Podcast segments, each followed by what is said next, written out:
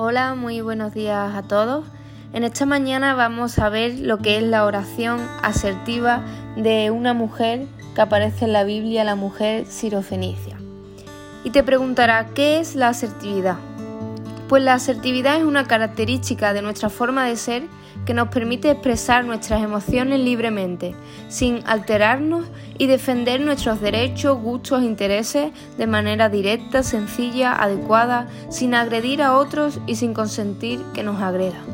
La asertividad es el punto intermedio entre la actitud agresiva de imponer lo que yo quiero, mis necesidades primero, y la pasividad de que las necesidades de otros estén primero y no hacer nada.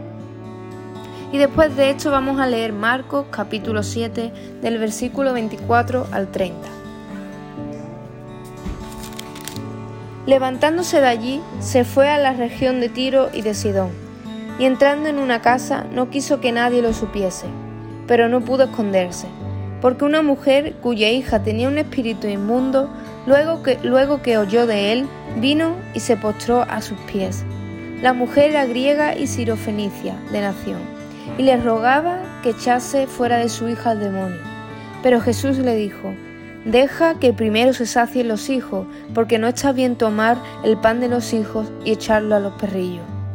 Respondió ella y le dijo, Sí, Señor, pero aún los perrillos debajo de la mesa comen de las migajas de los hijos. Entonces le dijo, Por esta palabra, ve, el demonio ha salido de tu hija. Y cuando llegó ella a su casa, halló que el demonio había salido y a la hija acostada en la cama.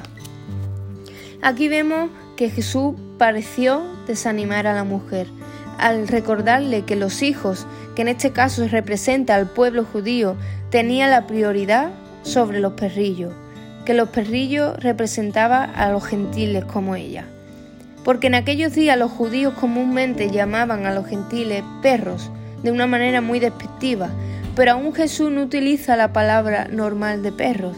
En lugar de ello, Él la suavizó en perrillos, con un tono de afecto, para recordarle a la mujer su lugar como gentil, pero sin apartarla completamente. La mujer respondió con una gran fe.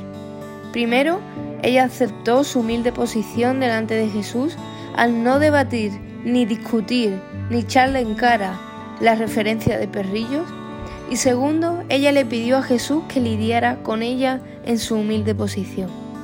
Y ella, por lo tanto, recibió de Jesús. Si la mujer hubiera respondido de forma agresiva, ¿a quién le estás llamando tu perro? Ella no hubiera recibido de Jesús lo que necesitaba para su hija. Y en cambio, si la mujer se hubiera ido desanimada de una manera pasiva, después de que Jesús le dijera que primero iban los hijos, tampoco hubiera recibido el milagro. Su sumisión humilde, su comunicación asertiva, llena de fe hacia Jesús, trajo la victoria. Y vemos que esta oración de esta mujer tiene nueve características.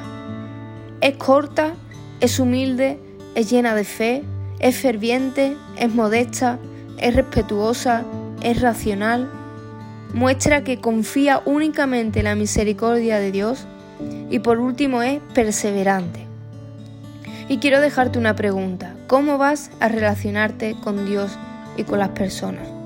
¿De manera agresiva? ¿De manera pasiva? ¿O de manera asertiva? Tenemos que recordar de que todo lo que somos, hacemos y recibimos es únicamente por la gracia y misericordia de Dios.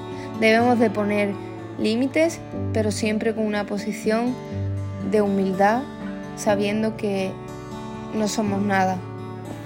Que Dios te bendiga.